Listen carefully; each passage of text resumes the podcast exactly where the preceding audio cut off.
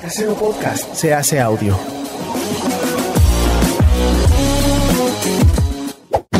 ¡Chavos, banda! Este programa es patrocinado por ustedes mismos. Si quieren apoyar nuestro proyecto, lo pueden hacer por medio de Patreon en patreon.com diagonal herejes el podcast.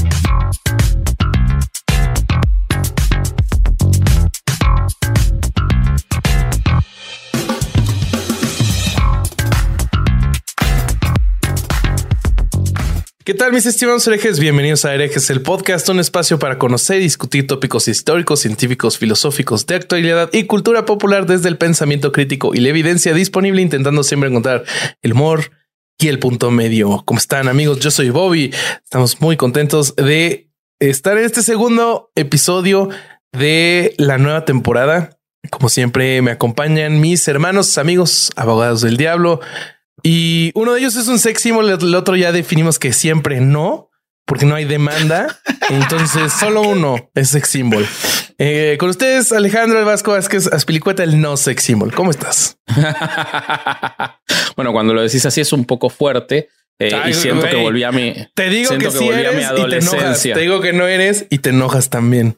¿Qué hago? Siento que volví a la escuela. Eh, bien, estoy muy, muy bien, muy contento con mi gorra de, Sonic, que mi mujer me criticó arduamente. ¿Por qué? Porque voy a ir a hablar ¿Por qué, güey? un tema serio con una gorra de Sonic. Para mí está buenísima. Yo traigo mi camiseta de Baby Yoda. Hay que decirle eso, así. Ahí está, Baby eh, Yoda. Estoy muy bien. Me encanta estar ya en el segundo episodio de esta temporada en Chavos Banda. Em, esperando eh, a que pronto llegue a Buenos Aires el fundador de Chavos Banda, que lo pueda ver finalmente. Compren em, boletos. Sí, compren boletos. Compren boletos para Carlos en toda Latinoamérica. Y nada, acá eh, esperando que empecemos a hablar de, coreanos. Muy bien, pues hablando de coreanos, te voy a presentar al amado líder de esta dictadura. No, no, no. llamada herejes. El corsario Alejandro Durán Eraña. ¿Cómo estás, verdadero sex symbol? ¿Qué pedo? ¿Qué pedo? ¿Cómo están, cabrones? Oigan. Tenías una introducción, pero la dijiste en el Oigan. ya, que, ya que me mandaron a la chingada en el pre-show. A ver. Quiero saber qué, qué pensaron después de estudiar a estos personajes, cada quien al suyo. Porque siento que pueden salir 200 mil temas después de leer esta madre, güey. Sí, sí, sí, sí. pues, ¿qué, qué, de hecho, se les salió uno que, sí, ya, salió, uno. que es el de propaganda y publicidad que vamos a hacer pronto y surgió de acá. A mí lo que me pasó es que yo, yo había leído un libro excelente hace unos años de Guy de Lisle que se llama Pyongyang. Eh, y estaba como un resumen de todo esto. Entonces muchas cosas ya las sabía, no me sorprendieron tanto. Pero nada, es increíble. Es increíble el... Eh, ¿No se fueron ustedes por el hoyo negro de que empiezas así como tomando un hilito y sale otro hilito y dices, ay, qué bien, y te vas yendo en YouTube a la mierda? Totalmente. totalmente. ¿Sabes de, qué, ¿Sabes de qué me acordé mucho yo, Vasco? De cuando grabamos el de Orwell. Ah, sí, ah, es totalmente distópico. 100%. 100%. Pedo, Sí, sí, ya de por sí que hayan logrado crear una dinastía es algo único de ellos. No hay otro ejemplo de una dinastía dictatorial en el siglo XX y XXI. Es impresionante lo que hicieron, porque ya van tres generaciones. Eso, eso y la otra cosa que me voló la cabeza fue lo parecido que, que bien lo dijo Hitchens en sus libros, ¿no? Pero lo parecido que tiene un dictador con la figura de una deidad en una religión judío-cristiana. Ah, es impresionante. Que, lo hicieron casi de modo literal. Sí. Hasta 10 mandamientos y todo el pedo. bueno, de, hecho, esa es la, esa es el por qué estamos haciendo este tema, que es no, no para hablar de ellos en particular, sino para hablar de cómo se convirtieron en religión. Porque no solo se convirtieron en dioses, ahora yo les voy a, a, contar un poquito qué pasaba religiosamente en Corea antes y cómo él, el, fundador, el abuelo, digamos, si tomamos como referencia al actual, el fundador de Corea del Norte tomó todos los elementos religiosos que ya existían y se los trasladó a él mismo y a su familia. Oye, pero justo Entonces, antes, antes de que empieces con eso, yo les tengo una pregunta para que la, audiencia entienda por qué elegimos este tema, porque podría llegar a parecer que lo elegimos por morbo o por diversión, pero no es así. Bueno, sí un poquito, pero no tanto. Todo lo hacemos por morbo y, diversión. Sí, totalmente. Pero bueno, a veces hay alguna razón secundaria que tomamos en cuenta. ¿Qué te dice mucha gente cuando estás criticando a la religión por todas las atrocidades que ha hecho y la, muerte, sufrimiento y todo lo que ha causado. Una de las respuestas automáticas es los regímenes ateos mataron más. ¿No? Sí. Ah, bueno, sí. sí. Y creo que de eso debería haber un capítulo específico en el que hablemos de eso, de, cómo de la cuestión de si existen los regímenes ateos. Exactamente. Eh, pero, pero creo que el de hoy puede ser una buena introducción de que no. Este, de, que en realidad no. Eh, pero, pero sí, es, cierto eso. Lo igual lo que más te dicen es no son todos los curas. Eso es lo que más te dicen cuando. Ah, esa es la primera. Si, si pues estuviéramos jugando. es un caso aislado. Si estuviéramos jugando 100 mexicanos dijeron o Family Feud, sería esa la primera. Sí. Pero bueno, entonces, ¿cómo empezó esta mamada de Corea del Norte? Para Family Feud es 100, 100 mexicanos dijeron, ¿es el mismo programa? Eh, sí, es de que toman encuestas, ¿no? Y sí, sí, sí, acá existe 100 argentinos dicen, es muy divertido. Pero no sabía que eso era Family Feud. Mira, mira lo que me acabo de desasnar. Ah. No sabía que era la franquicia de lo mismo. Pensé que eran programas distintos. Bueno, puede estar mal. ¿eh? No, no sé si ya, ya, me hiciste dudar de mí mismo y de mi conocimiento. No dudes nunca de vos mismo, Bobby, de tu hermosa. Yo dudo todo el tiempo de, mí mismo. Si, si algo no tengo seguro en esta vida es mí mismo. Bueno, entonces no dudes de mí cuando te digo que no dudes de vos. es un poco paradójico, pero lo, tomo. Gracias. Entonces, ¿cómo empezó esta pendejada? Cuéntanos. Sí, ya apúrale que me voy a poner pedo, güey. Ya llevo como cuatro Bueno, eh, hoy, amigos, entonces vamos a hablar de Corea del Norte y de la dinastía Kim como una religión. ¿Okay? Esa es la idea y el enfoque que le vamos a dar al episodio y de cómo eh, puede haber dioses dictadores, pero que sí existen, a diferencia de los dioses dictadores que no existen. Eh, me, me, me, parece muy interesante para, para hablar de esto. El episodio van a darse cuenta que nos lo dividimos un Kim cada uno. Nos agarramos un Kim cada uno de los, de los tres. Eh, a mí me tocó hablar de Kim Il-sung, el fundador de Corea del Norte, un personaje muy, muy llamativo. Quiero darles alguna introducción que después voy a retomar para que se pueda entender por qué hablamos de Corea del Norte y de, sus, y de su dinastía de gobierno hace 70 eh, años o más como una religión. Eh, y entonces eso ya empieza a echar por tierra esta idea de que pueda ser un régimen ateo. Eh, en realidad no es ateo, sino que lo que han eliminado son religiones tradicionales para darle ese lugar, como vamos a ver a través del episodio, a estos personajes míticos, pero que a la vez son reales. Entonces, lo primero que hay que entender es qué pasaba con la religión en Corea, del, en Corea eh, y en Corea del Norte en particular antes de que subieran estos personajes. Y hay tres vertientes muy importantes, por lo menos para esbozar. Una es eh, la religión más ancestral eh, de esos territorios, incluso anterior al advenimiento del cristianismo, incluso para muchos anterior al advenimiento de cualquier religión judeo-cristiana, que es el chamanismo coreano. Chamanismo coreano, también conocido como el animismo, es una religión descentralizada en Corea que todavía hoy, al día de hoy, después de todo lo que ha ocurrido, goza en Corea del Norte del 16% de la población como practicante, en la clandestinidad muchas veces. Como harán ese Pero que es una religión que antes del surgimiento de la dinastía Kim eh, tenía alrededor de casi el 70% de la población en todo Corea. ¿Okay? Eh, esta religión, para hacerlo muy breve, expone la idea de que todo, todo tiene un alma, por eso también se lo conoce como animismo, mm. eh, y que los chamanes tienen la capacidad especial de vincularse con esas almas en una cuestión muy similar a Avatar, el último eh, eh, ¿Cómo es el último el último aire? maestro aire, sí.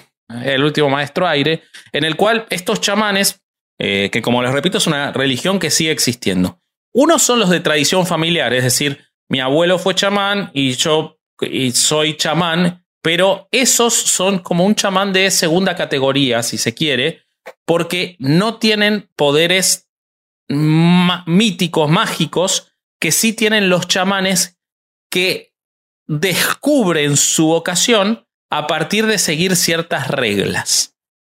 Esas reglas, que no las voy a dar en profundidad porque el episodio hoy no es sobre el chamanismo coreano, pero entre otras cosas tienen el haber sufrido mucho en la infancia, el haber tenido limitaciones o, prohibiciones en, en el crecimiento y el haber tenido un descubrimiento de una fuerza personal especial. ¿Y qué tienen estos chamanes? La capacidad de comunicarse con todas las almas, o sea, de todas las cosas. Con eso que estás diciendo, con eso que estás diciendo, entonces toda la gente que vive en Estado de México y viene al DF a trabajar calificaría para ser chamán. claro, sí. sí, sí, sí, exactamente. Pero no son coreanos. No, son coreanos. ah, no olviden lo que dije. Este, bueno, corten esto. en una otra, otra capacidad que tienen es la de satisfacer las necesidades espirituales de la comunidad. Entonces son gente que ha padecido la tortura para llegar a esta vocación, que pueden ofrecer rituales particulares y que pueden satisfacer las necesidades espirituales.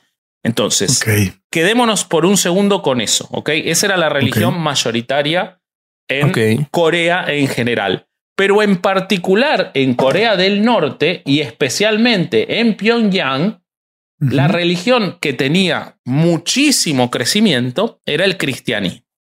Muchos, hasta, hasta más o menos la década del 40, Pyongyang explotaba de misioneros cristianos occidentales, cosa que llamaba mucho la atención para los habitantes y que era además muy exitoso. Había un crecimiento muy fuerte de iglesias cristianas. En 1942 llegó a haber hasta 2.000 iglesias de distintas denominaciones fundadas por misioneros. Y los cristianos eran tantos que a Pyongyang se la conocía como la Jerusalén del Este. Wow. Si ustedes ponen la Jerusalén del Este en, en Google, va a aparecer eh, todo sobre Pyongyang porque era fuertísimo el vínculo de la religiosidad de la gente en Corea del Norte que aceptaban a todos estos misioneros. ¿Ok? Ese es el segundo punto. Dije que había tres. El tercero, el tercero que ocurre durante la época del nacimiento y el crecimiento de, de Kim, es el sintoísmo. ¿Por qué? Porque Japón había invadido unos años antes del nacimiento de Kim Il-sung Corea.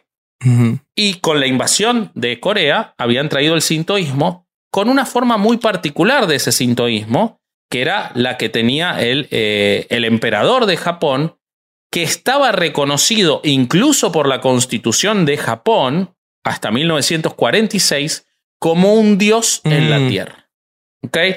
El emperador de Japón que conquistó Corea en esa época era considerado un dios en la tierra. Entonces tenemos el cristianismo con mucha fuerza y con mucha eh, muy, eh, ay, se me va la palabra, eh, muy permeable la sociedad hacia recibir esa religión. Tenemos la idea de que el líder, el emperador, es un dios, y tenemos a los chamanes como una figura especial, distinta del resto, capaz de realizar cosas que los otros no pueden en el anime. Entonces, ¿qué pasa cuando viene una figura muy inteligente, que entiende que la sociedad tiene todo eso y lo que hace es pasárselo a sí mismo como ser humano.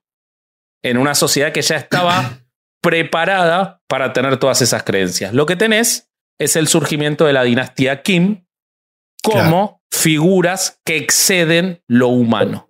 Porque ya la gente creía en que un líder podía exceder lo humano y ser un dios, ya la gente creía en que podía haber un chamán que satisfaciera las necesidades de la comunidad y que hubiera sufrido en la infancia, etcétera, etcétera. Y ya tenías una sociedad profundamente religiosa como era la de Pyongyang en Corea del Norte. También, también la gente... ¿Eh? Dale, Durán, dale. Sí. Ah, Vasco, ¿crees que, crees que, que, que Kim Il-sung haya tenido eso estudiado? Sí, estoy convencido de que sí. No, no, estudiado al nivel de, poder percibirlo y, de conocerlo, sí, perfectamente. No tengo ninguna duda de eso porque la, la, la, brillantez del manejo de la propaganda de Kim Il-sung fue dirigida a eso. Y porque te agrego algo más. A ver. Me estoy adelantando, pero lo que Kim Il-sung hizo a partir de llegar al poder fue arrasar con todas las religiones.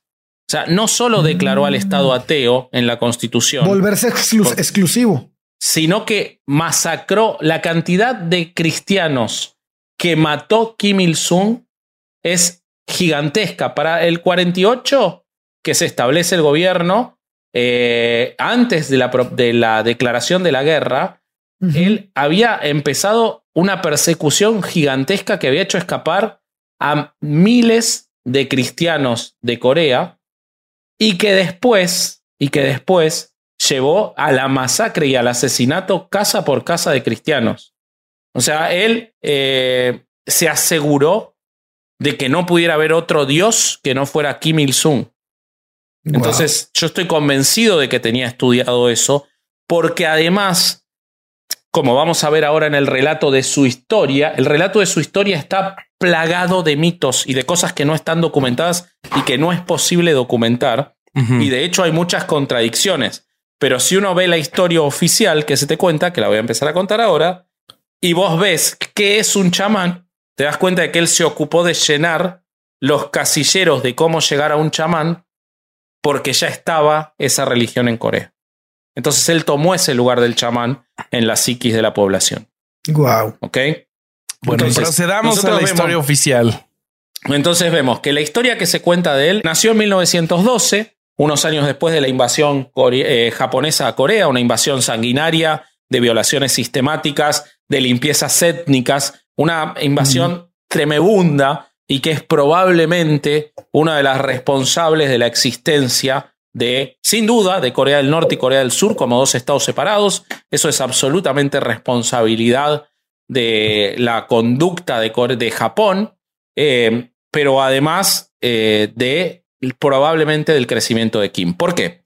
La historia que se cuenta, si bien hay, hay dos versiones distintas, una indica que la familia escapó a la Manchuria eh, cuando él era un niño eh, escapando de las eh, animaladas que cometían los, los japoneses, si bien en la Manchuria después cometieron animaladas similares. Otra historia cuenta que, y esta es la que tiene más fogoneo oficial, que él cuando era muy joven, el padre participó en protestas contra los japoneses y entonces lo torturaron, arrestaron y pusieron preso y que cuando él era un adolescente y lo vio al padre en el estado de destrucción y desánimo en el que estaba en la cárcel, él decidió hacerse guerrillero. Entonces ahí vemos la infancia de sufrimiento y de padecimiento llevada a cabo por otros. Eh, él decide hacerse guerrillero. Su nombre de nacimiento era Kim Song-yu, pero él cuando se hace guerrillero y después de unos años en las montañas que limitan entre Corea y China, en la cual él va escalando posiciones por ser un militar muy, muy eh, capaz y con mucha habilidad para la estrategia, eh, él se cambia el nombre por el de un este, guerrillero que había muerto, que era Kim Il-sung, un guerrillero muy valorado que había fallecido. Esa es una de las versiones. La otra versión que hay es que él se lo cambia porque Kim Il-sung significa aquel que trae el sol, aunque realmente no hay fuentes de eso. Sí es verdad que la fecha de su nacimiento se festeja el Día del Sol en Corea y es una de las celebraciones obligatorias hasta el día de hoy, pero yo no encontré fuentes más que relatos de que sea verdad que eso signifique el nombre. Lo más probable es que sea que se eligió el nombre de un guerrillero. Pero en cualquiera de los dos casos, un dato? Sí. Que cuando el, calendario norcoreano comienza con su nacimiento. Entonces ellos viven ahorita en el año 111. Wow, no sabía eso. No sabía eso, pero no me, no me extraña para tampoco, nada eso, eso, explica muchas cosas del cambio de fecha de nacimiento de Kim Il-jung, el que me tocó a mí.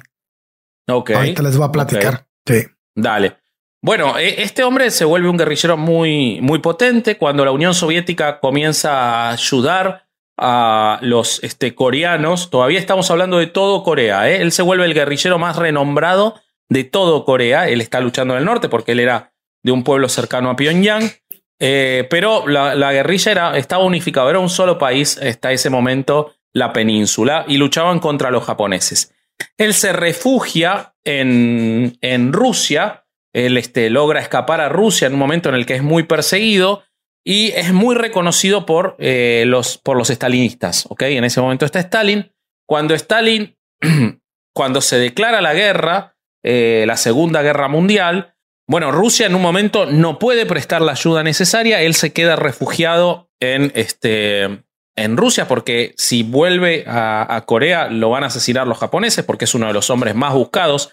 Tan buscado era que en el año 38 los japoneses ordenan masacrar a todas las personas que se encontraran en la parte de las montañas en las que él estaba escondido, a todas las personas, ¿eh? niños, mujeres, adultos, para asegurarse de que él muriera o que no tuviera dónde esconderse. Pero él ya se había escapado y entonces no lo pudieron matar.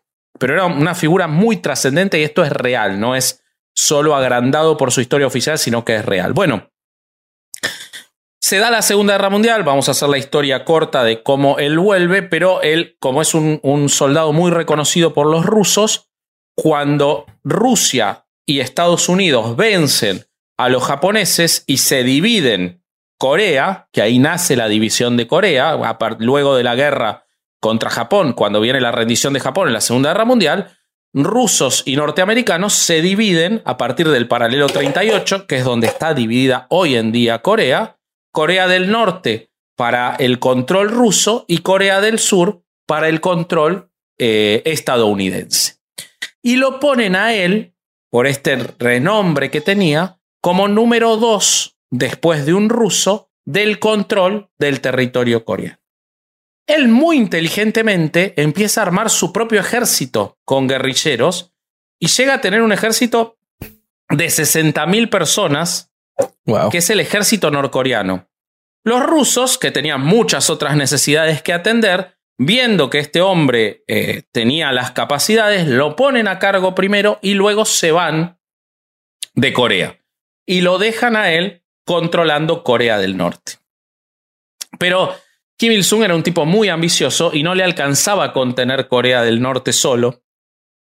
Entonces decide invadir Corea del Sur. Los norteamericanos habían retirado las tropas de Corea del Sur porque realmente no veían riesgo y eso hace que Kim Il-sung logre llegar hasta tomar Seúl y que lo que le queda a los, a los norteamericanos o a los coreanos del sur es una pequeña franja. Cuando ocurre esto en el año 1950, las Naciones Unidas, que ya estaban constituidas, se dan cuenta de que esto puede replicarse en montones de repúblicas soviéticas o de perdón, de revoluciones comunistas, mandan ejércitos, principalmente Estados Unidos, surge la guerra de Corea, como todos sabemos, la guerra de Corea en realidad nunca termina, porque hasta el día de hoy no se ha declarado la paz entre Corea del Norte y Corea del Sur, pero son destruidas las fuerzas de Corea del Norte, las corren hasta el norte del paralelo 38, y finalmente se logra un armisticio en el que se accede a que queden las cosas como estaban antes de la guerra, que es lo que ocurre hasta el día de hoy. Mm. Kim Il-sung, viendo esta situación en la cual a él le quedó solamente Corea del Norte, le provoca una enorme insatisfacción, pero se da cuenta de que no tiene las fuerzas, si bien él en ese momento está aliado con China, eh, se da cuenta de que no tiene las fuerzas y que China no tiene interés de reiniciar esa guerra. Entonces, y es muy criticado internamente por cómo manejó la guerra. Y ahí, con esa derrota de la guerra de Corea, es que nace el Kim Il-sung que conocemos en Occidente y nacen también las prácticas que después van a seguir su hijo y su nieto. La propaganda, la persecución de opositores, eh, el pensamiento único y principalmente lo que se conoce como la doctrina Juche, que es la doctrina mayoritaria del Partido Comunista coreano, nacen a partir de esa derrota, porque él ve su gobierno en peligro porque muchos ministros lo critican, y se da cuenta de que si no toma medidas drásticas va a perder el poder muy rápidamente. Entonces, a partir de ahí, él lo primero que hace es mandar llamar a seis o siete de sus ministros, a los cuales ejecuta algunos y expulsa del país a otros. Wow. Cierra todos los medios de comunicación, empieza a perseguir a todos los eh, periodistas, permite la existencia de una sola radio que solamente puede hablar del líder y es a partir de ese momento que nace esta figura casi deidad a partir de esa existencia de medios únicos de comunicación. Qué cosa más horrible. Imagínate, imagínate un canal que solo hubiera un canal de radio y que fuera la mañanera todo el puto día. No mames. no, por favor. No, pues no, ves la tele y ya, ¿no? Ah, ese es un detalle que, yo encontré. El radio oficial en las casas no lo puedes apagar, solo le puedes disminuir. Sí, como 1984. Exactamente. Solo le puedes disminuir. Por eso te digo que es muy parecido, güey. Eh, la, la, dinastía, la, perdón, la doctrina Juche es una doctrina que él hace para encerrar a Corea adentro de Corea y que no pueda haber más nada que Corea del Norte. ¿Por qué? Porque se da cuenta de que si bien tiene algún aliado, no puede depender de ellos porque para sus aliados ellos no son prioridad.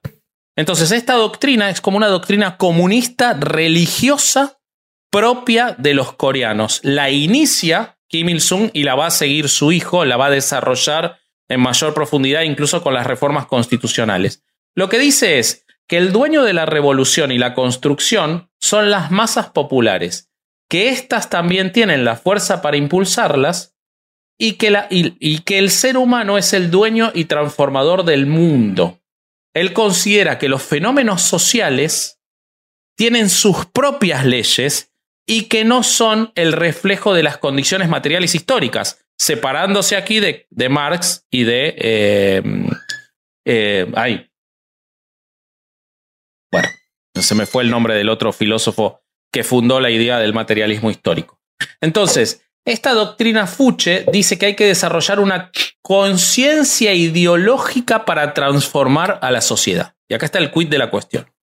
La construcción de esa conciencia ideológica le justifica a ellos el cerrar todos los medios de comunicación, el permitir solo una forma de educación, el decidir cómo se va a, a conformar la sociedad, la planificación absoluta de la sociedad parte de esta idea de la doctrina Juche de la realización de la conciencia ideológica que es la forma de transformar a la sociedad. Si lo vemos, funciona casi como un evangelio. ¿Ok? No se puede discutir, es dogmático, parte del líder que sabe todo, este líder que sufrió y que es asimilable a un chamán o a esta deidad que ya traía a la gente y que él se encarga de llevar siempre para sí mismo. ¿Qué hace a partir de esto? Empieza a poner en todos lados su imagen, o sea, en todas las casas, en todas las oficinas públicas, en todos los lugares se encuentra su imagen, empieza a celebrar las fiestas a partir de él, eh, empieza a tomar eh, decisiones respecto de cómo se alimenta la población, de cómo pueden vestir, es decir, él toma la idea de que todo baje desde él. No por una cuestión de ego, sino por una cuestión de cuidar el poder.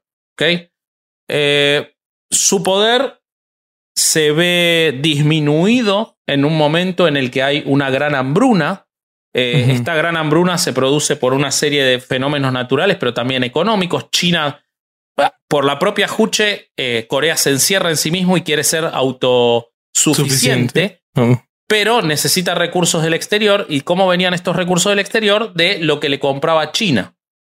China se empieza a abrir, deja de ser interesante el mercado chino y eh, se produce una hambruna en la cual mueren, se calcula que hasta 3 millones de personas. Uy. Porque no podía alimentar a la población.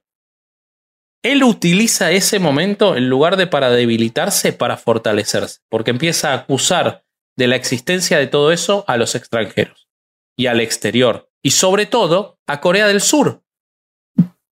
Porque ¿qué ocurrió?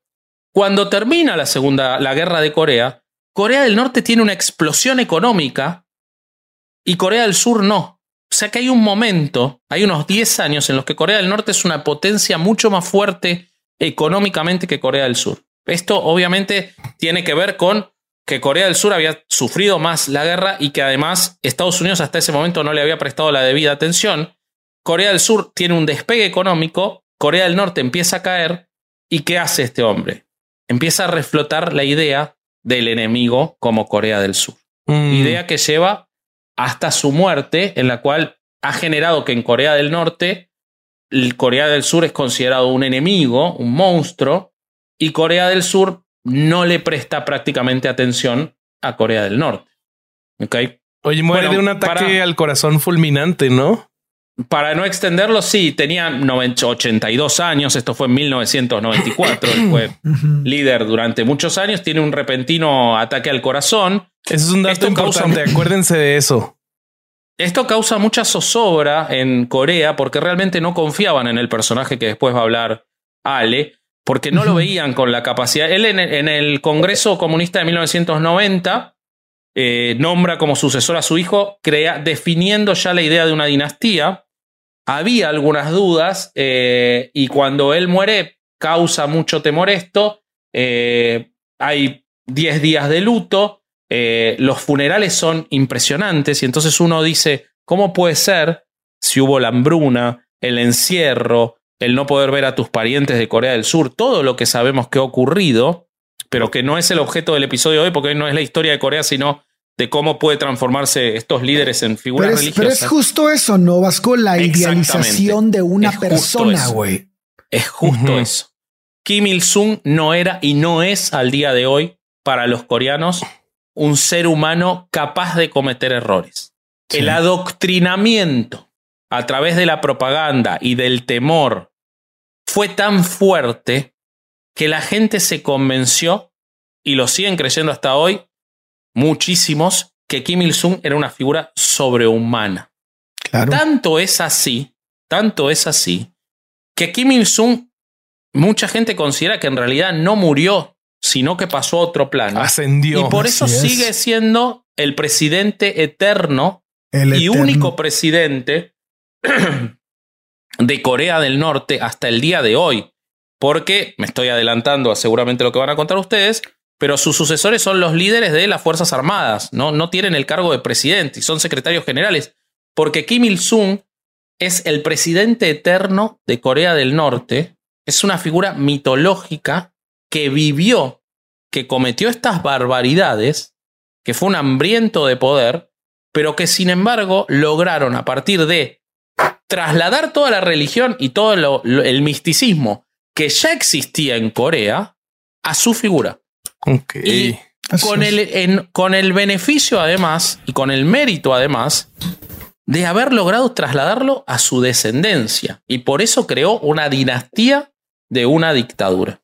Entonces, bueno, ese es el personaje. Eh, no me queda mucho más que agregar más que algunos datos que me parecen interesantes títulos que ostentó Kim Il-sung en vida y, y los ostenta hasta hoy. Gran líder, sol de la nación, mariscal de la poderosa república.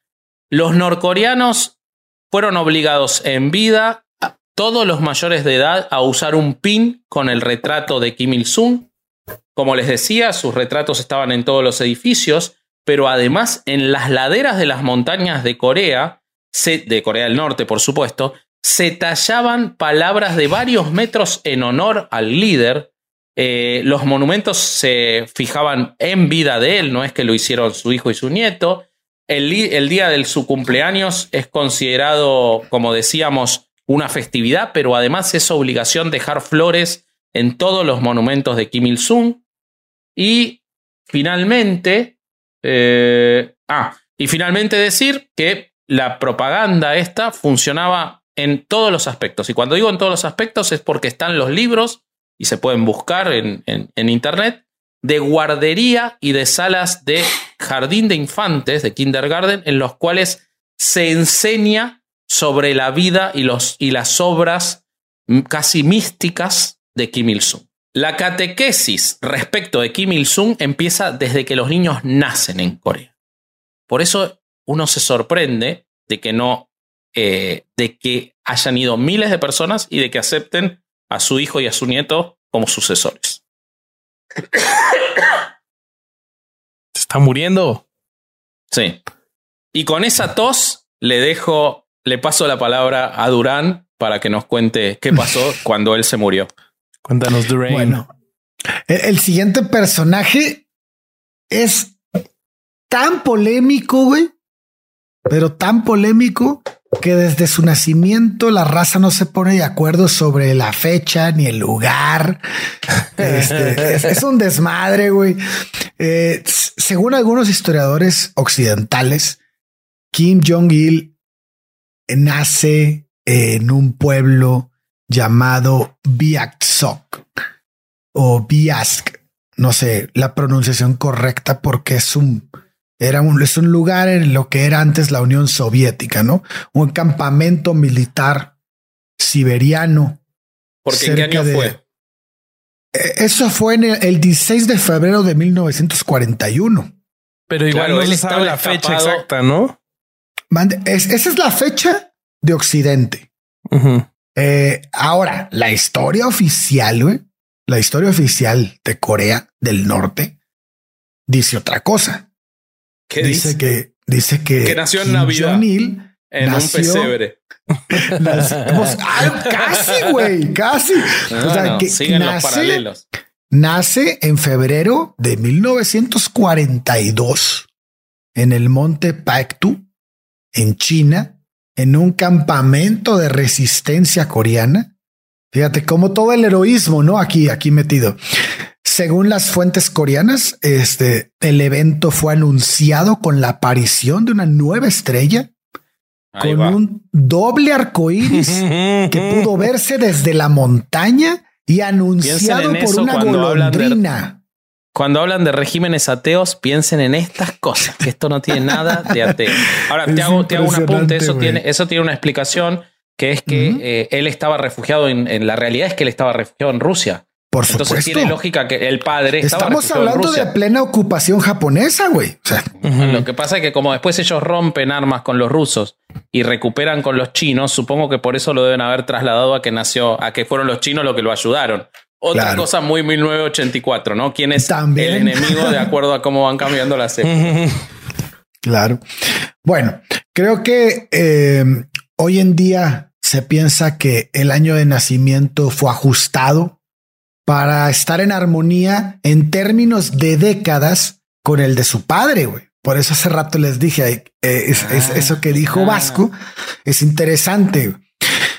Y bueno, la información a destacar es que Kim Jong-il nació en plena ocupación japonesa, como precisamos ahorita, que comenzó y comenzó su vida fuera de Corea del Norte.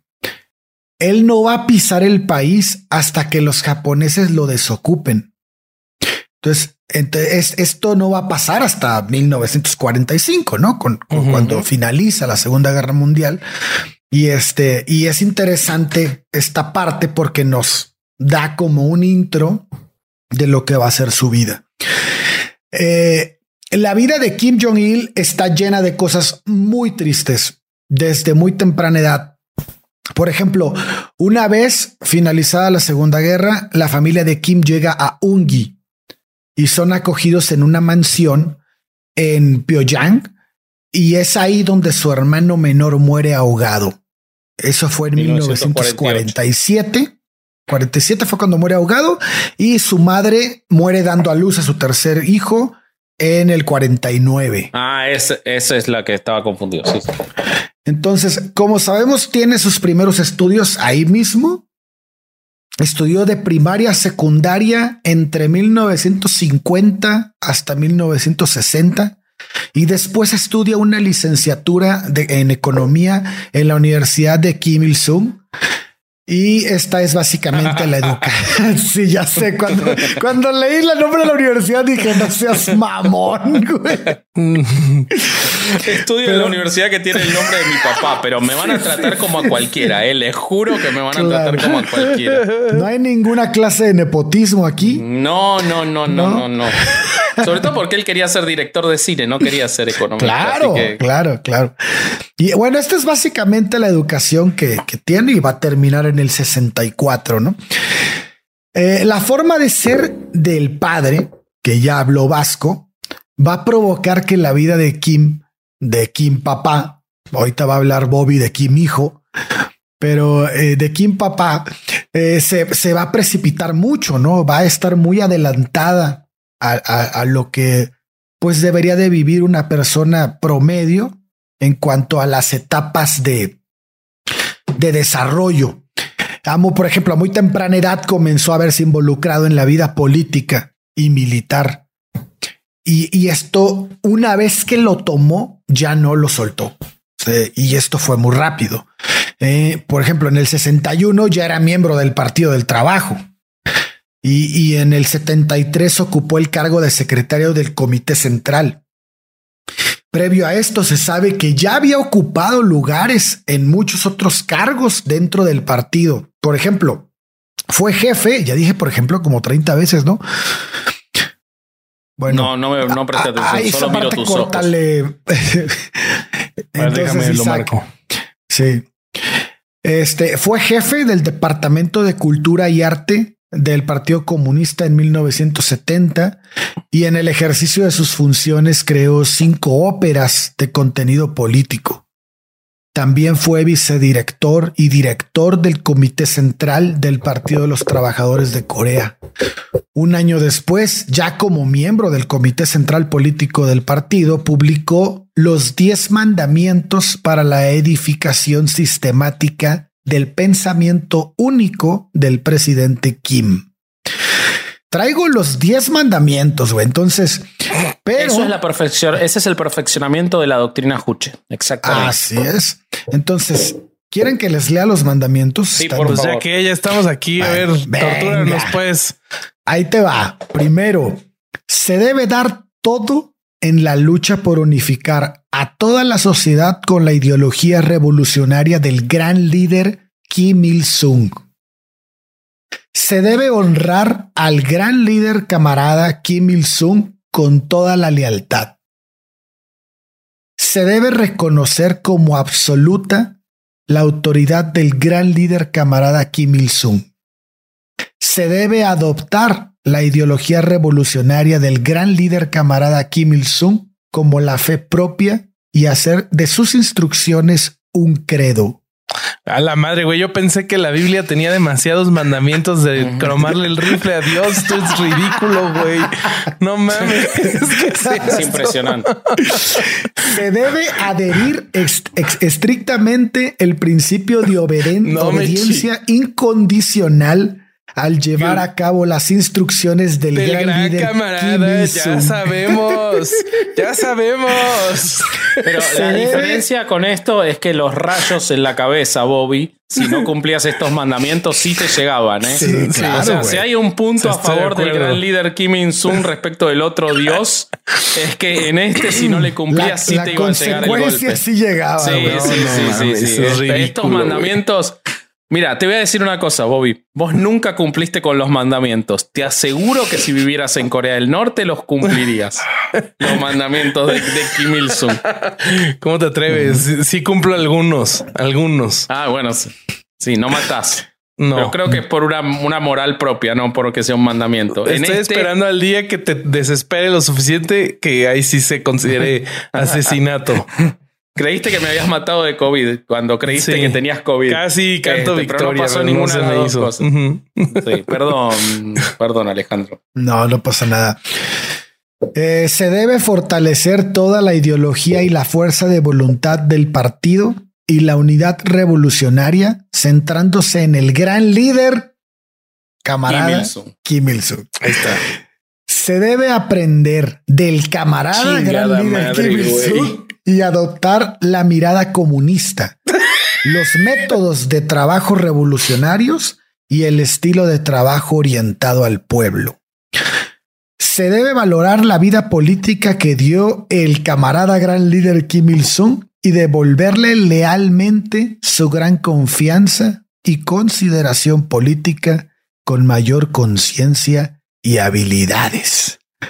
Se debe establecer regulaciones organizativas sólidas para que todo el partido, la nación y el ejército se muevan como un solo, como uno solo, bajo el liderazgo único de ya el saben, gran el gran camarada, camarada líder Kim Kim Il-sung. Ahora, yo Y te digo una cosa. me falta uno, me Pasa. falta uno. Dale. Se Chingado, debe se Leíste debe como transmitir- 32, esos son no, 10, son boludo. 10, güey. Sí se siente como 54, güey. Se debe transmitir el gran logro de la revolución del gran líder Camarada. Kim, camarada, Kim Il-sung. De generación El riata en- de oro. Este. de generación en generación, heredando y completándolo hasta el final. Ah. Wow.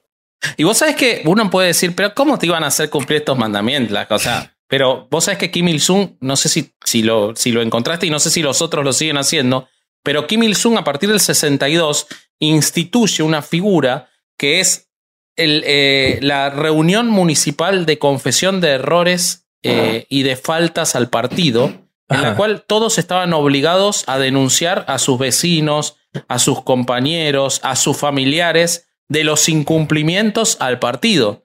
O sea que si Mm. había incumplimientos a estos 10 mandamientos, eran denunciados por otros de manera sistemática, semanal. Con lo cual no es, un- no es una cosa de llevar Otra espiritualmente, era una obligación 1900, ¿no? legal. Ay, güey. Sí, igual. La Bueno, diferencia ahí es te, que. va, ahí te va un dato. Ah, ¿qué pasó, Bobby? Que la diferencia es que yo lo que encontré, no sé en dónde surge, porque Kim Jong-un no fue el que la instituye, es que en Corea del Norte este tipo de crímenes se, se castigan a tres generaciones. O sea, si Ah, mira. tú cometes una de estas faltas, se- no solo se te castiga a ti, sino a tus hijos y a los hijos de tus hijos. Y bueno, pero fíjate cómo el último mandamiento que leyó Ale, ¿cómo era Ale? ¿Lo lees de vuelta ese último? Sí, claro. Se debe transmitir el gran logro de la revolución del gran líder ese de generación en generación, heredando y completándolo hasta el final. Otra cosa religiosa. Entonces, vos Claro. tenés que trasladar a tus hijos y a tus nietos las creencias estas. Por consecuencia, si vos incumpliste, lo que va a pensar el régimen o Dios es que vos tampoco lo trasladaste bien a tus hijos y a tus nietos y por eso merecen ser castigados. Tienes madre. mucho sentido con ese mandamiento. Ahora, o sea, es una ¿por qué pendejada, estoy- pero dentro de su fantasía tiene sentido. Sí, sí. Mm. Es un horror más que una pendejada. Pero bueno, Ale, todo tu. Sí. perdón. Ahora, ¿por qué habla de Kim Il-sung? Bueno, el 28 de junio de 1967, a propuesta de Kim Jong-jo, Kim Jong-ho, el, que- quien era el hermano menor de Kim Il-sung y director organizador del Comité Central del Partido de los Trabajadores, fueron redactados estos 10 principios que les leí, pero no fueron empleados sino hasta que Kim Jong-il finalmente los toma, los reescribe y los implementa como el establecimiento del sistema de ideología única en la víspera del cumpleaños de su padre en 1974. En, en ese mismo año, el propio partido nombra a Kim Jong-il como el sucesor de su padre en el liderazgo del pueblo norcoreano. Hay que decir que estos principios que acabamos de leer deben ser cumplidos sin excepción en el pueblo norcoreano. Y en caso contrario, se va a imponer castigos de acuerdo con lo que consideran faltas mayores. güey. No quiero saber qué castigos le meten a las faltas mayores los norcoreanos, pero deben ser bastante severos. Entonces, hay que decir que en este tiempo, Kim Jong-il no tenía, como decía Vasco hace rato, no tenía un liderazgo eh, pues tan claro, güey. ¿Por qué? Hay una razón grande, porque existía otro hijo de Kim Il-sung Ah, mira. que, que era que, que- ajá, que era este Kim Pyong Il. Y este güey eh, es producto de un nuevo matrimonio. Cuando él y enviuda, este- cuando Kim Il-sung enviuda. Ajá. El, el líder este- camarada Kim Il-sung. Sí, líder camarada. Por favor, nombre completo, güey. Y este, Con todos sus títulos, güey. claro, güey. Que, que dicho sea de paso, también tenía aspiraciones por suceder a su padre. Entonces esto generó un que estaba generando un conflicto que, que solucionan de una manera muy sencilla. Como solucionan las cosas en México cuando dos güeyes del mismo partido se quieren postular, a uno lo mandan de embajador a casa del chorizo y al otro lo ponen de. Ah, yo pensé que uno iba a matar al otro. No, no, no, no, no, no llegaron. pasa aquí en México. Pasaron muchas veces. es entendible mi confusión, yo creo, ¿no? Sí, sí, totalmente. No, y acá también pasó varias veces. Sí, sí, sí. Pero entonces este, este hijo de, de Kim Il Sung va a terminar siendo el embajador de Hungría. Bueno, más bien el embajador en Hungría. Y además después va a ocupar algunos otros cargos militares.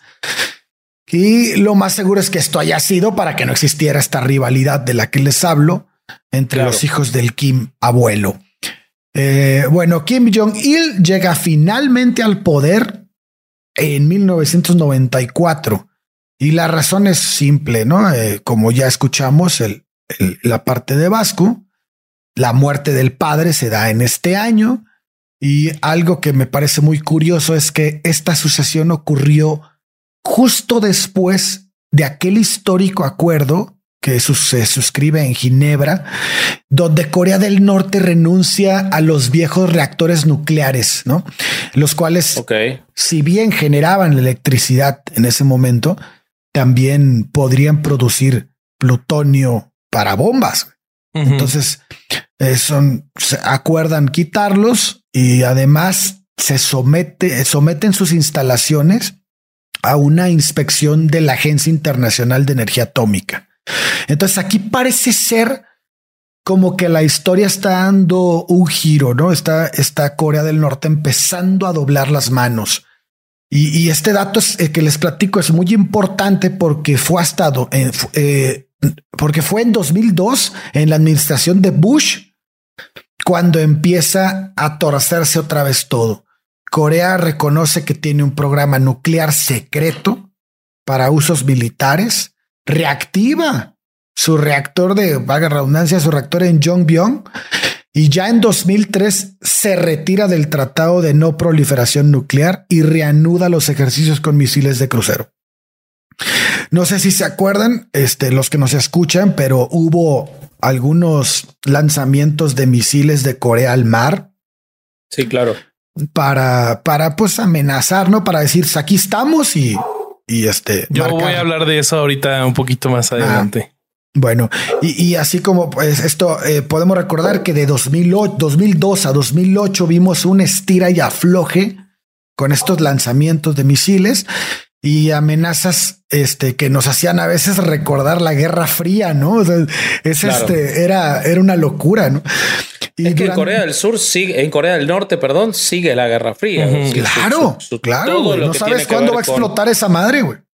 No, pero es que además toda su, su doctrina ideológica fue construida. O sea, eh, el abuelo era un admirador de Stalin. Y él quería reconstruir una figura como Stalin y después como Mao Zedong para los coreanos. Entonces, si vos pensás en esa lógica, ellos siguen comportándose igual. Si bien este, el, el, que va a hablar Bobby se occidentalizó un poquito, para él no, no lo trasladó a la sociedad eso. bueno, también, también Kim Jong-il se, se occidentó un poquito y te, te va a gustar esta parte, Vasco. Eh, Vas a hablar de cine, ¿no? Sí, güey. Durante el de lo que teníamos en común. Sí, durante el justo durante su poder, Kim dio tintes de ser un verdadero amante del cine, algo que tiene eh, en común con nuestro querido Basky y este, y pensándolo bien, eso y que se parece mucho, güey, porque además, exactamente, además, a ambos les gusta, ambos les gusta el cine y son igual de autoritarios. Entonces, sí. sí, sí, totalmente. se dice, se dice que Kim Jong Il no son. que Kim Jong Il, no obstante, eh, la influencia extranjera en ese entonces estaba prohibida en el país, él contaba con una red de contrabando de películas. se dice, se dice que los emperadores norcoreanos recopilaban películas eh, en otros países comunistas y copiaban las cintas y entonces las introducían a Corea. En otros países, no solo comunistas, en, chingos de países y las, las introducían de contrabando a Corea. Y estando allí, un equipo se encargaba de subtitularlas y el querido líder se agasajaba horas echado en su casa viendo todo tipo de cintas. Y no solo quedó en eso, el tipo amaba tanto el cine que bajo su mando se rodaron una infinidad de películas que de hecho algunas participaron en festivales internacionales, obviamente festivales internacionales comunistas. Y este, y, eh, el Kim, eh, Kim Jong-il de tanto ver películas, pues él se daba cuenta, ¿no? Que su producto no le llegaba al, al producto que él tenía, ¿no? A su disposición. Sus películas no tenían esa calidad. Entonces hace algo que es no mames, cabrón. Cuando yo lo leí, dije, este güey está, estaba loco de remate, güey. E, este cabrón, este, eh, pues lejos, lejos de llegar a la alta gama de, de cine mundial que existía en ese entonces, hace este, este cabrón conocía muy bien a un director de cine llamado Shin Sang eh, eh, que era, si no me equivoco, era surcoreano, ¿no, Vasco? Sí, entiendo que sí. Ajá.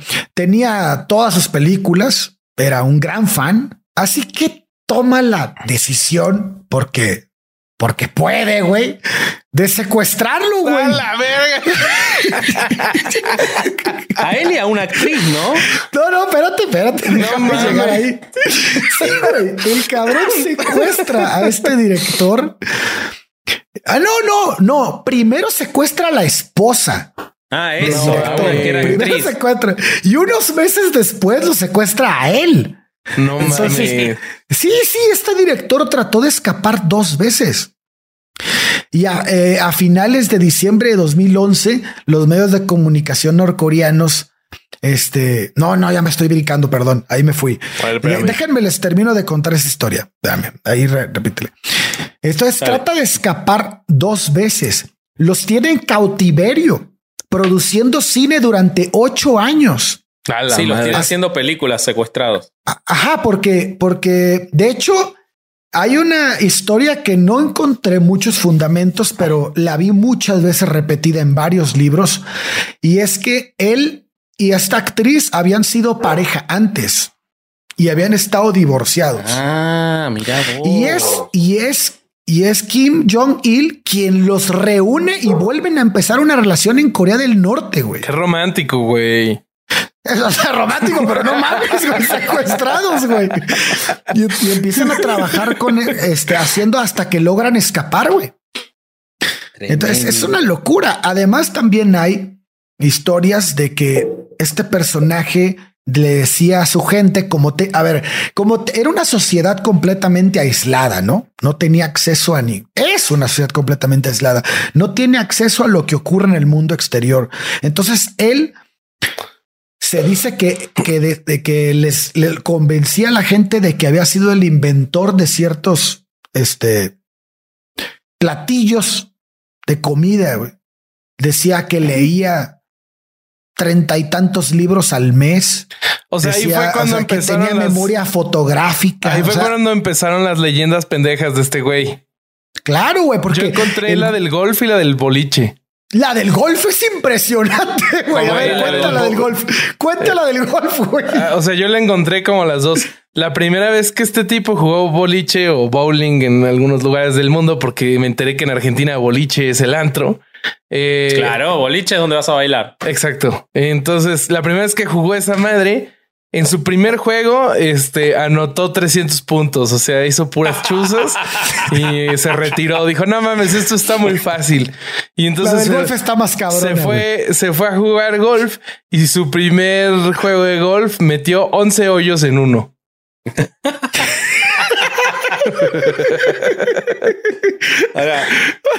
te tengo una mejor. En, un, par 5 metió hoyo en uno, güey. No mames, güey. Te tengo una Pero es que son figuras mitológicas, no son seres humanos reales. Y muchos coreanos creen que eso es verdad. Pero les tengo una mejor. Sí. La, otra una que encontré es que Kim Jong-il nunca usó un baño porque era demasiado perfecto y puro para tener que orinar o cagar. ¿Qué era, era, era, como la chava guapa en secundaria del salón que piensas que no va al baño. Así, así era ese güey. Así era ese güey. Qué bárbaro, boludo. Impresionante. No iba al baño. No, pero entonces yo no tenía bien claro dónde empezaron las leyendas pendejas, entonces fue con él. A ver, es que este güey construyó. viene, en realidad viene desde el, viene desde el padre. O sea, él ya tenía su propia pero idea eso que dijiste, eso que dijiste del cine es muy importante, güey. El güey sí creó un personaje de sí mismo, güey. El, güey vendió a la gente un personaje que hoy en día todavía, oye, vete a internet y ve cuando, cuando murió, cuántos, este, cuántos eventos le hicieron, güey, cómo, cómo lo, lo, este, lo, lo exhibieron durante una semana en su, en su fetro para que todo el pueblo norcoreano pudiera ir a verlo y a rendirle pleitesía. esto, a finales de 2011, eh, los medios norcoreanos de comunicación dieron la noticia de la muerte de Kim Jong-il. Oye, ¿y, la, ¿y de qué murió? La causa de su muerte fue un ataque de ira. O sea, otra madre de la que podría morir Vasco, güey.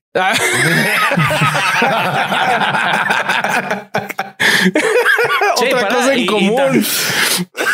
Y, también le tenía miedo a los aviones, ¿o no? Porque él iba a todos lados en su tren privado, creo.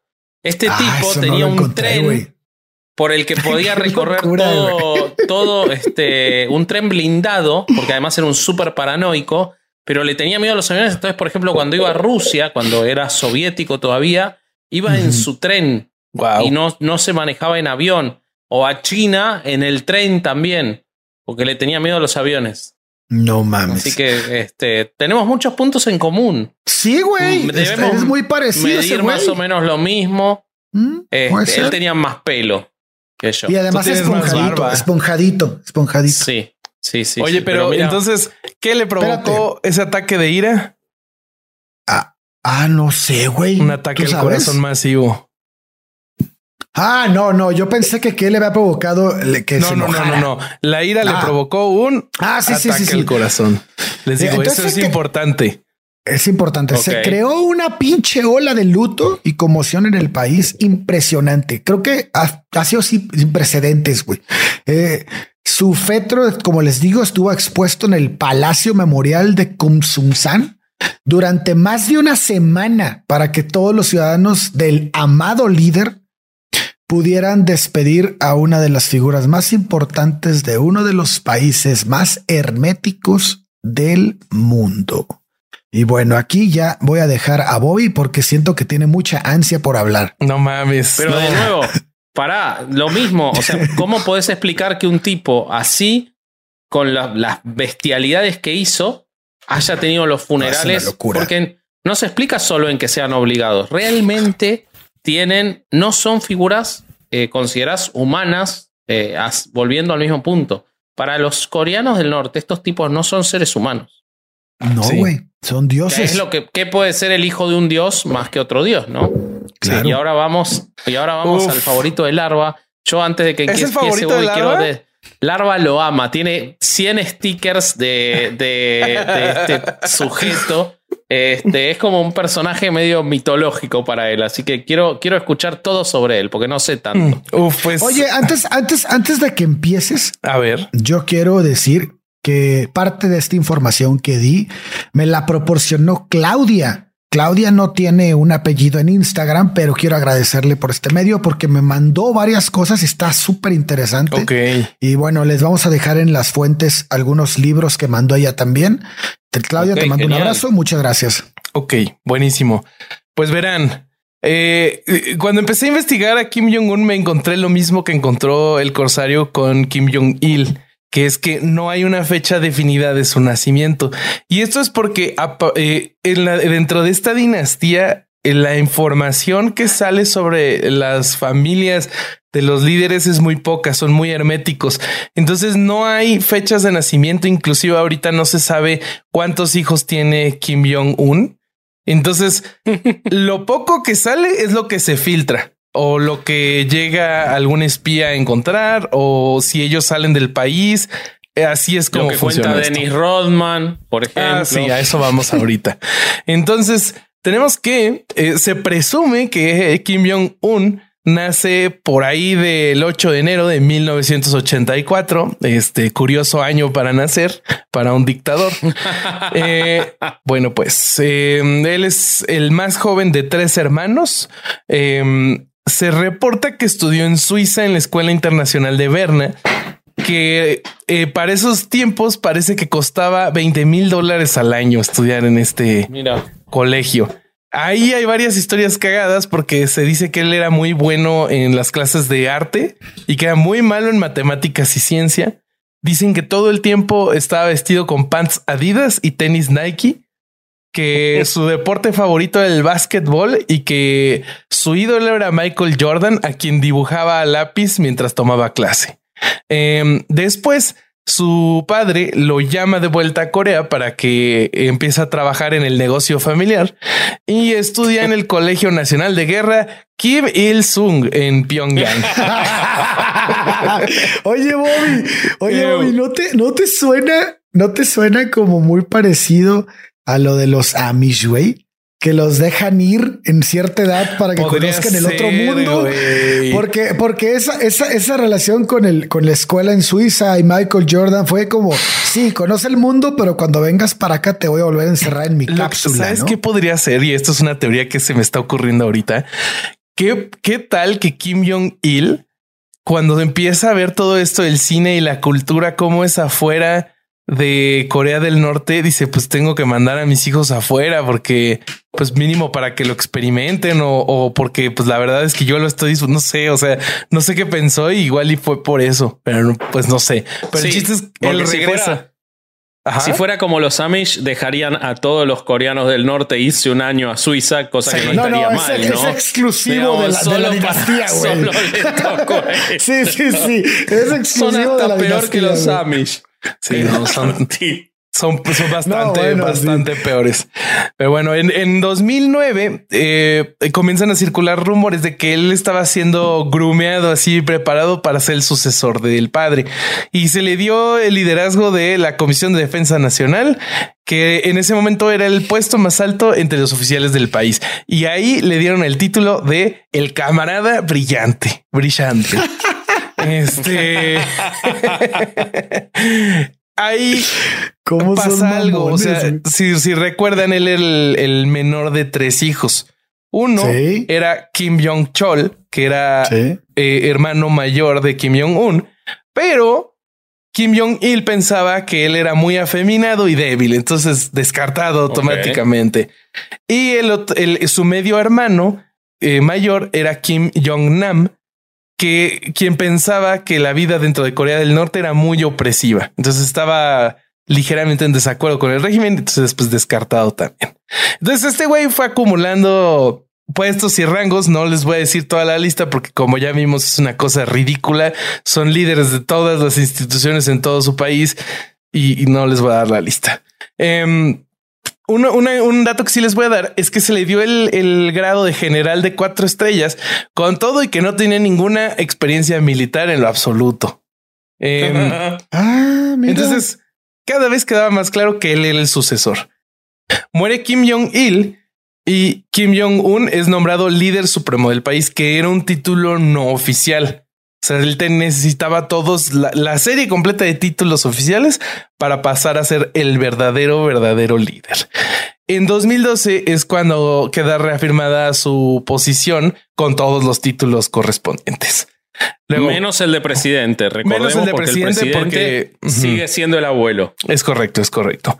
Em, en los primeros años de su liderazgo, la cosa se caracterizó por eh, consolidarse en el poder y por tomar em, acciones para acelerar dramáticamente el programa nuclear del país.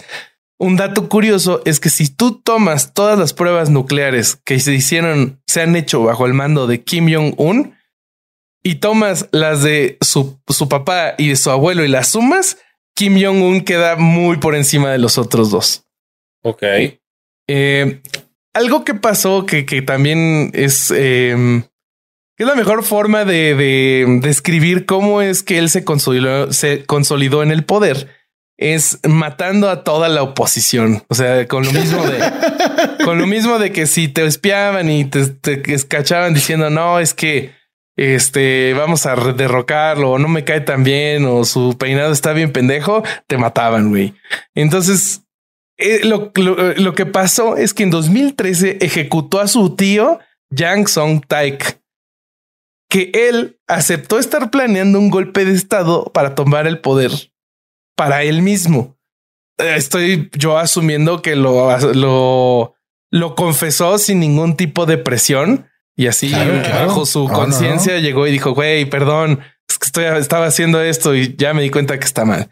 Bueno, se le... No, fue en el, en el confesionario porque estaba rompiendo uno de los diez mandamientos. Ah, sí, ah, tienes toda Lo que pasa es que en la religión esa, el confesionario es en una comisaría mientras te cagan a palo, ¿no? O sea, con, con Topo Chico. Sí, probablemente. Eh, se le acusó dentro del juicio que se le hicieron, que le hicieron de vivir una vida capitalista.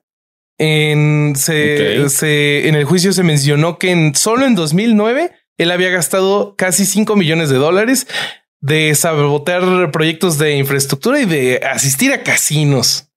Eh, hay un analista que se llama Leonid Petrov de la Universidad Nacional de Australia que dice que se usó al tío de Kim Jong-un como un chivo expiatorio de todo lo que no estaba corriendo bien en el gobierno. Decir como no, güey, o sea, todo lo que está mal es culpa de este güey, porque él nos estaba saboteando todo esto. Entonces, si no hubiera sido por él. Y por eso lo matamos. Sí, lo vamos a matar y lo mataron. Ok. Em, otro analista político que se llama Brian Myers, que es experto en ideología en Dongseo University en Busan, em, dice que em, eh, eh, este personaje, el tío Yang Song Taek, creía que Corea del Norte se iba a mover hacia un sistema de líderes múltiples, pero que le falló. Y cuando le cae todo el liderazgo, o sea, él, quería seguir acumulando poder, poder. Entonces, cuando le falla, pues lo matan porque dicen, güey, no puedes estar haciendo eso porque solo hay un líder verdadero. Em, lo que dice camarada, sí, sí, sí, heroico, con una reatota. Pero el, el, tío este en algún momento había sido como un este maestro de sí, ¿no? Sí, tanto el tío como la mucha influencia en su vida. Sí, los primeros años. Fue tan, tan, tan, tan, este, criticada el, este, haberlo matado, ¿no? Sí, los primeros años, tanto él como su tía eran sus mentores hasta que se lo deschavetó. Em, lo que dice Brian Myers que más le sorprende es eh, que fue la primera vez que dentro de Corea del Norte se admite de la existencia de un intento de golpe de Estado en el que el líder del golpe de Estado tuviera un número importante de seguidores. Entonces eso es lo que le sorprende. Otra cosa que algunos analistas dicen que, que se sale de lo usual es que siendo una acusación dentro de la familia real, se tendría que saltar la regla del castigo de tres generaciones solo lo castigaron a él y no a sus hijos. Ok. Entonces, dato de color. Em, Muy bien. Igual este se ejecutaban a personas por todos lados, pero era parte de la rutina. Él fue el de rango más alto. Em, una cosa, no sé si decir gracioso, pero curioso es que de toda la gente que se desapareció y que murió de maneras brutales, después hay muchos casos donde volvieron a aparecer. Y estos analistas lo que dicen es que es una prueba de lo difícil que es sacar información de, Corea del Norte que sea verdadera, que, tú sepas. Y de lo difícil que es diferenciar un coreano de otro. Entonces mataron al equivocado. y cancelados cuando querían ejecutar a uno, ejecutaban a otro. Y bueno, eso fue lo que pasó. Sí, totalmente. Pero bueno, pasemos a otro tema, el desarrollo nuclear. O sea, eso fue el tema de cómo se consolidó en el poder. Ahora, desarrollo nuclear. Para 2017, Corea del Norte había hecho más este, de seis tests nucleares. El último que habían hecho, que hicieron, fue de un misil balístico intercontinental. No sé si se acuerdan qué es esa madre. ¿Por qué me debería de acordar? Porque es importante, güey. Que ah, sí, boludo. pero me estás preguntando sobre la, la terminología correcta del Es un momento, es un momento en el que ponían los mapas en los diarios, de decían hasta aquí podría llegar el misil que quiere tirar Corea del Norte. Fíjese si usted está dentro del rango. Sí. Y yo me acuerdo que llegaba como al norte de Argentina, sí llegaba a Buenos Aires, no, ponele. Era una cosa así como. Sí. Y entonces ¿hasta dónde fue? Sí, no me importó tres carajos. Este.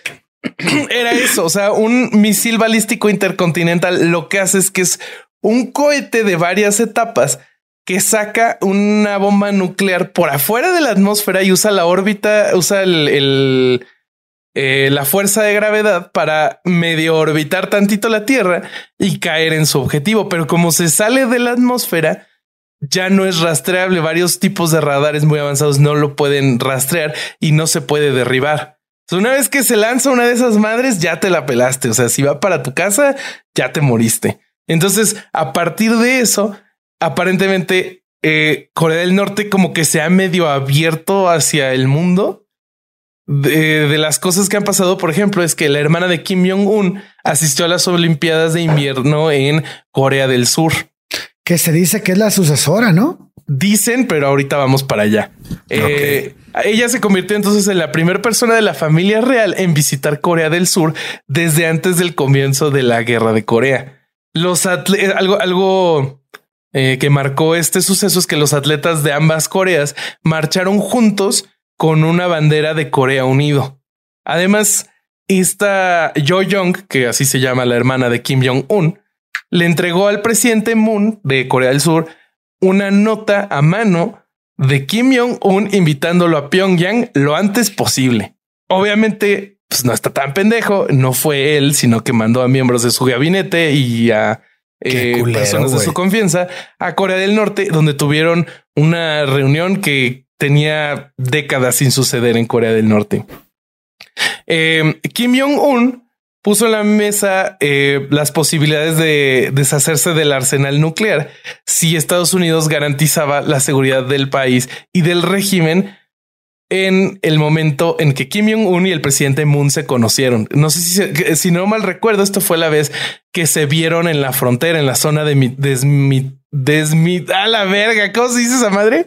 Desmilitarizada. Desmilitarizada. Muchísimas gracias, Vasco. Sí, sí, sí. La zona neutral. es correcto. En el paralelo 38 hay una zona que no es eh, de Corea del Norte ni de Corea del Sur, que es la que controla todavía hoy el ejército de las Naciones sería, Unidas. Sería, para que la raza entienda, sería como el NIES, ¿no? Sí.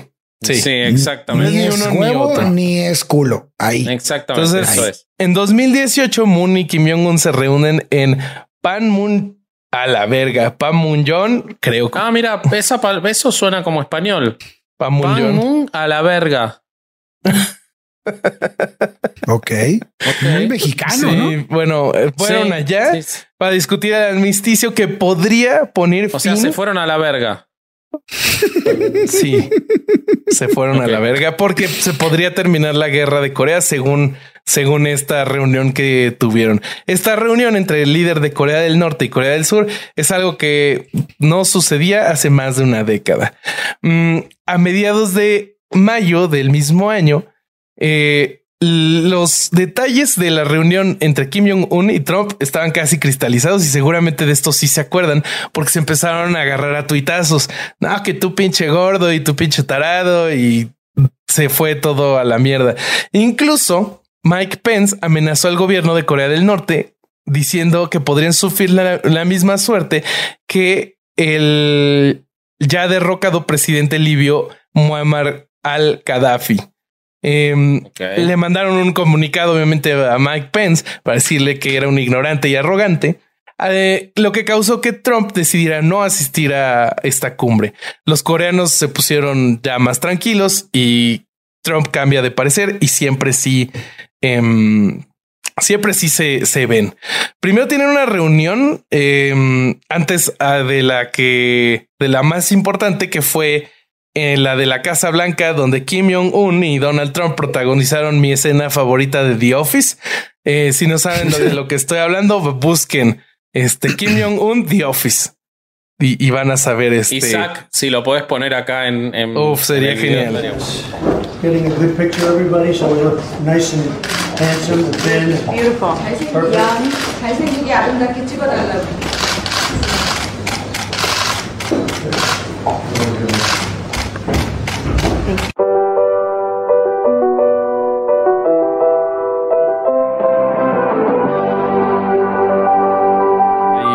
desmilitarizar.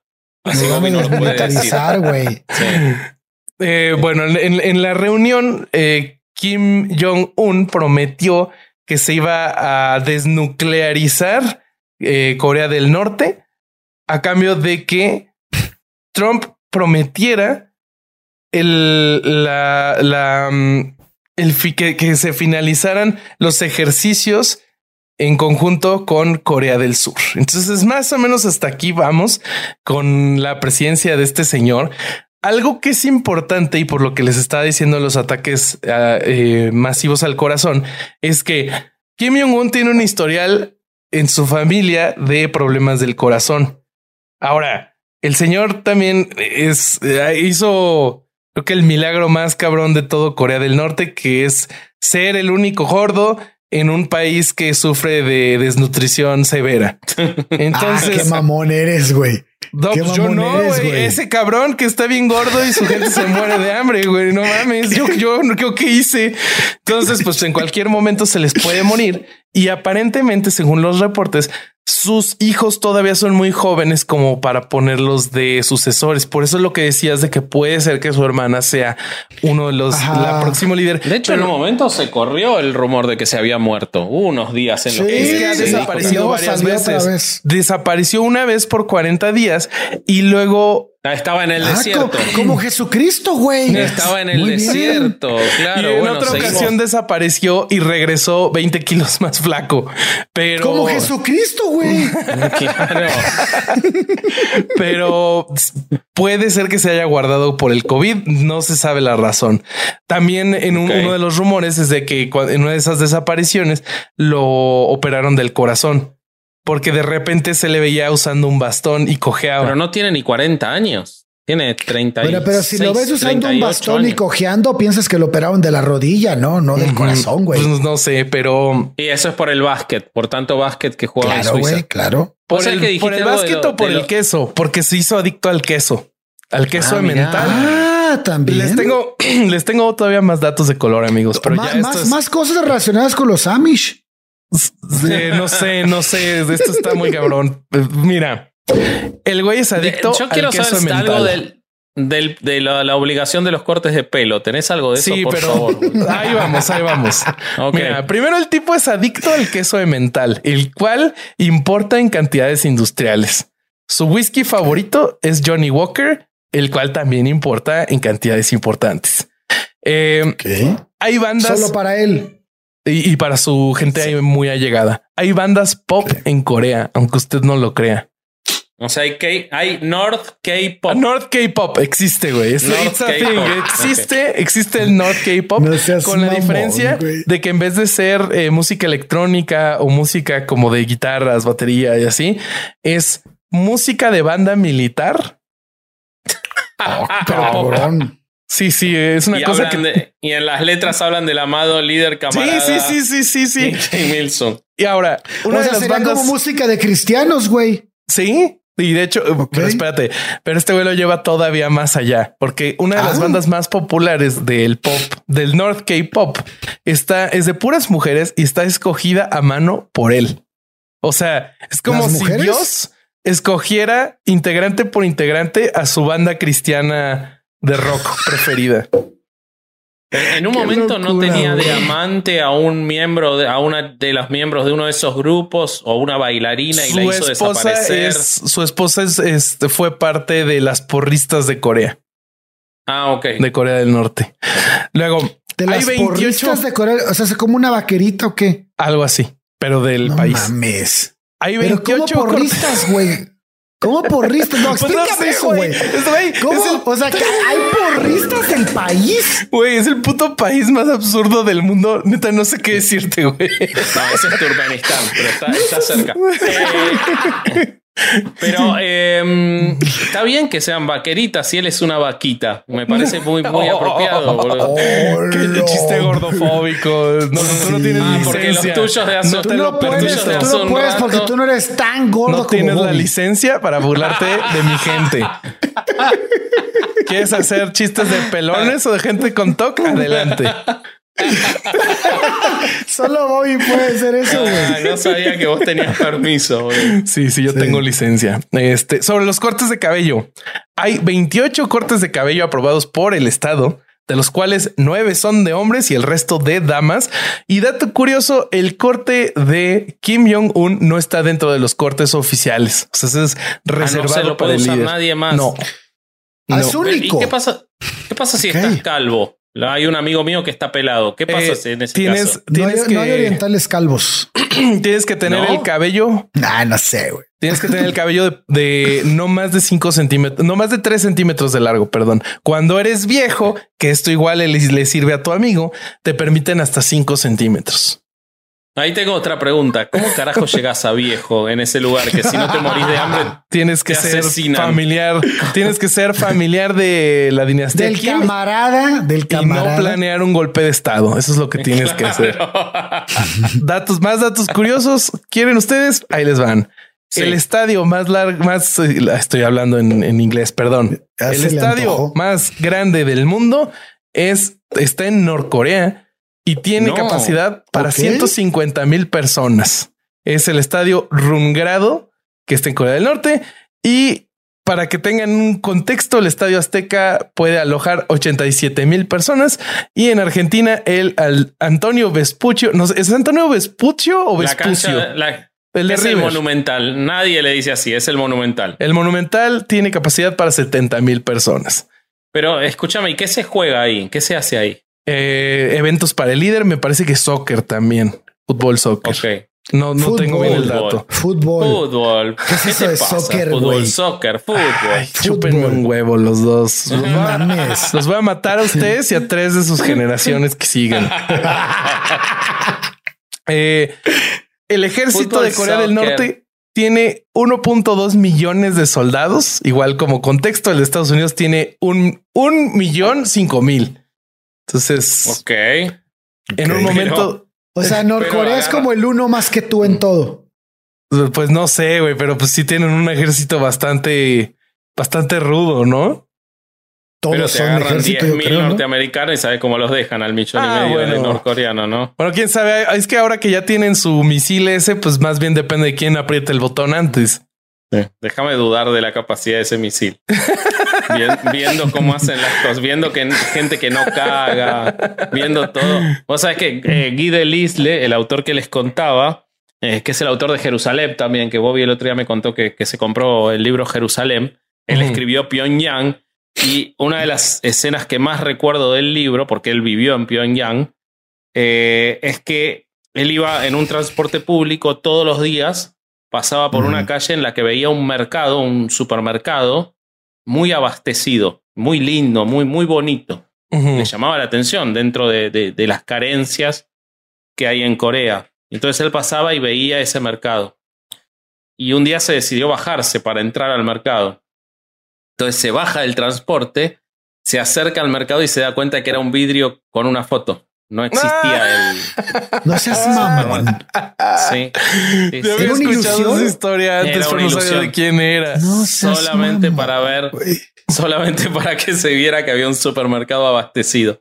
Igual, hablando de cosas que se construyen solo para mantener las apariencias, en Pyongyang hay un hotel de 105 pisos que está abandonado. Es el, el edificio más grande de toda la ciudad y está abandonado. Güey, ahorita que platicaste lo de que se, se conmemoró con alguna madre militar que que nunca había estado en el. me Ah, recordaste al, al negro durazo, güey. Ah, me recordaste el negro durazo que se puso una estrella así de que no existía la verga en la Güey. milicia en México, güey. Era Felipe Calderón con su madre de militar, güey. ¿Qué es eso, güey? Chinga tu madre, no mames. Se pasan de lanza. Sí, güey, está cabrón. Y este, pues tengo más datos de color. ¿Quieren escucharlos o no? Tíralos, tíralos. Ahí les van. Eh, este, este se me fue mencionando, pero Kim Il-sung en un momento compró mil coches Volvo desde Ajá. Suecia. Güey, a la verga. Kim Il-sung es Chuck Norris, güey. Güey, Sí, no mames, güey. güey, no, pero esto sí es cierto. Esto sí es cierto. Compró mil Volvos Cuando y Kim nunca los se pagó. mete al agua, él no se moja, se songa Y nunca los pagó. Nunca los pagó, güey. No mames. Y anda a cobrárselo, ¿no? Sí, Anda sí. a cobrárselo. Ese es como el No. chiste de Vallarta de qué pasaría si en Coppel vendi- vendieran Sí, sí, sí, armas, sí, ¿no? Yo tengo un arma, ¿qué me vas a hacer, cabrón?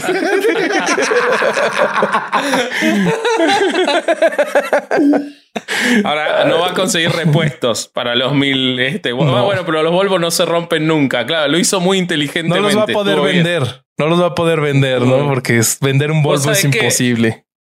Vos sabés que, que este, quizás no, no sé si tenés algo más, pero te, te cuento una cosa. Yo hace unos años, casi como estoy obsesionado con Rusia, me obsesioné con Corea del Norte también y empecé a ver las agencias de turismo que te llevan.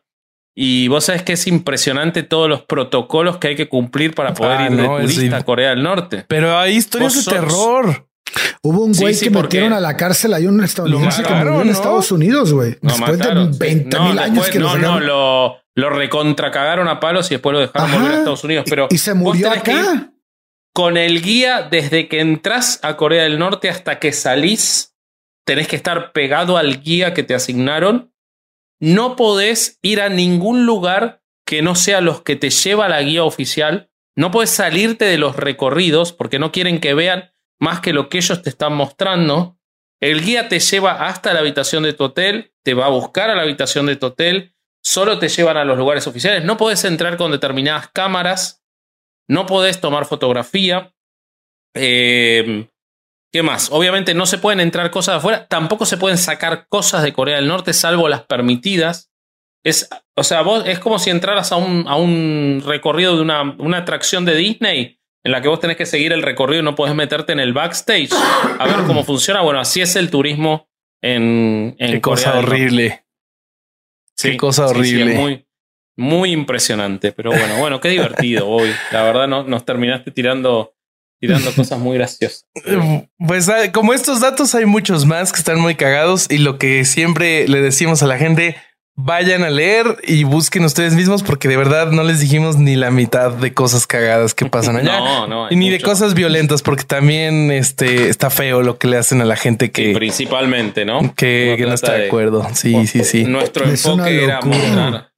Nuestro enfoque era mostrar cómo esto es, eh, funciona como una religión del Estado eh, en la cual se borran las líneas e incluso nosotros las borramos, porque Bobby habló de la realeza en un momento, de la familia real, como se podría hablar, y, y es lógico, porque podemos hablar de la familia real como podemos hablar de la Sagrada Familia, hablando Sí. de ellos, eh, porque realmente lo que han hecho es romper todos los visos de realidad. O sea, este demente invitando a Dennis Rodman, a este, o sea, to- todo, to- todo es tan irreal, pero adentro, o sea, lo que a nosotros nos parece irreal, pero ahí adentro hay viviendo millones y millones, de, personas, eh, que no pueden salir, que no pueden ver a sus familias eh, en Corea del Sur, eh, porque la, la decisión de que la guerra de Corea siga existiendo es puramente de Corea del Norte.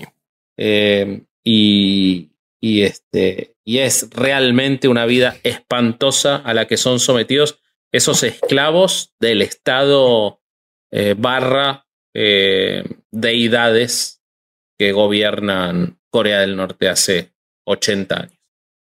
A mí lo que me llama mucho la atención y que es de lo que me gustaría que la gente se lleve es que siempre que una organización, no importa si, si es religiosa o no, te dice que su líder no comete errores, que su líder es el, el único bueno, el único que puede arreglar todo, es causa de desconfianza, por lo menos para mí. No, y siempre hay que estar al pendiente de eso. Tú, mi corsario bonito, ¿cómo estás? Güey, este. No sé, me tronó la, me tronó la cabeza eh, este, estudiando esta madre, pero me divertí mucho hablando esto con ustedes. Está bueno el tema, la verdad. Sí, el tema es muy bueno. es muy impresionante. Es muy impresionante cómo el ser humano puede ser llevado a, a, través del adoctrinamiento, de la violencia, del temor y de la falta de opciones a, a vivir una vida que para nosotros es inconcebible, pero que esa gente nace y muere bajo esos regímenes, porque este tipo además encima es joven, o sea, le quedan un montón de años. Y la verdad es que nadie se mete con ellos. A menos que le dé un ataque al corazón. Sí, lo va a suceder a alguien más de la familia. Pero, pero, pero, ¿cómo, cómo Hitchens tenía tanta razón, ¿no? Cuando comparaba este pedo con el, ah, con la deidad, ¿no? Con la que creer que existe una deidad. Totalmente. Ay, güey. Pero bueno. Qué fuerte. Pero bueno, qué bonito episodio, amigos. Vámonos de aquí. Eh, nada más hay que recordarle a la gente que este no es nuestro único programa porque tenemos contenidos nuevos. Ahora vamos a estar haciendo un contenido nuevo los miércoles. Eh, a las 19 horas Ciudad de México. Miércoles 19 horas Ciudad de México. Vengan a ver Herejes Live. Y en el que vamos a tener invitados especiales. Vamos a estar contestando en el chat y platicando de todo un poco ya y revisando las noticias de cada semana. Yo, eh, uno, eh, esta idea genial de Durán de ver las noticias vinculadas, yo no paro de encontrar. Ahora, ahora encontré que, tuvieron que tuvieron que desenterrar a la numeraria más millonaria de Argentina porque parece que el Opus Dei fraguó los papeles para quedarse con toda su fortuna.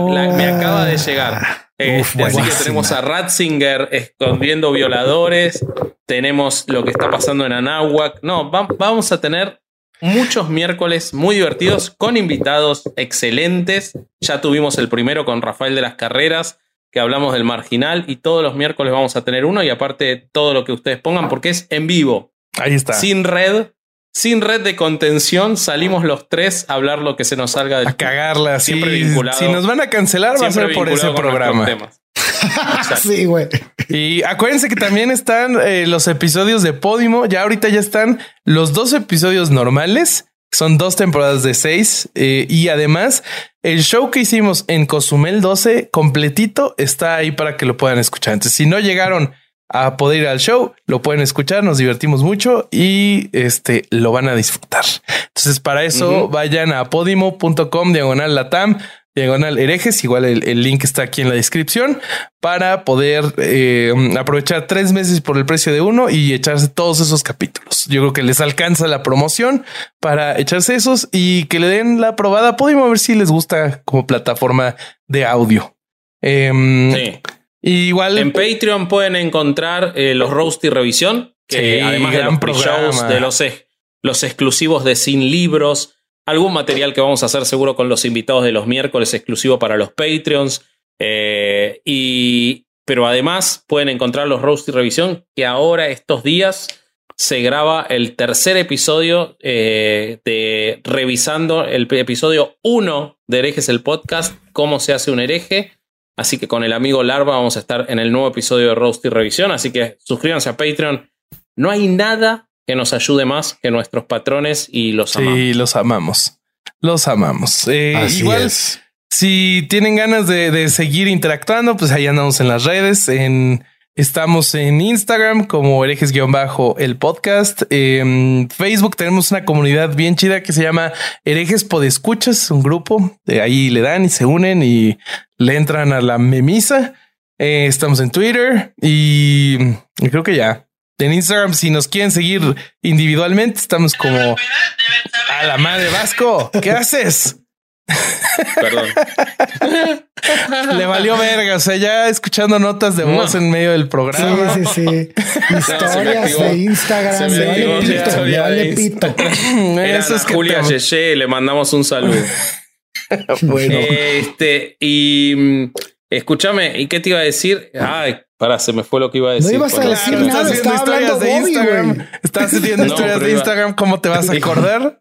Iba a decir Hijo algo de que estaba chingada. buscando algo, por eso O sea, lo iba a todavía que te interrumpe, te quita la palabra, Bobby. No. No, pará. Se roba los micrófonos. No. Déjame acordar lo que iba a decir. Te esperamos, mi rey. Tienes Kim todo el día. Tenemos, Kim Milbaski. Tenemos todo el día, Ah, no ahora te preocupes. Ahora sí. Pues, ¿qué, estaba, ¿Qué estabas diciendo, Bobby? ¿Qué era lo último que estabas que diciendo? si- nos querían- Vayan a, pará. Sí, vayan a ver eh, los podcasts en los que estuvo invitado Bobby, en el receso en el que estuvimos, que estuvo en... Eh, El bestiario. ¿Cuáles estuvo? El Estuve bestiario en políticamente conde, promiscuo con Emiliano, políticamente promiscuo. Que fue pues aquí con el vecino. Este fui a eh, La, la maldición gitana. que estuvo muy bueno y nos empedamos un poquito. Este, en esos tres estuve. ¿Tú dónde estuviste. Aski?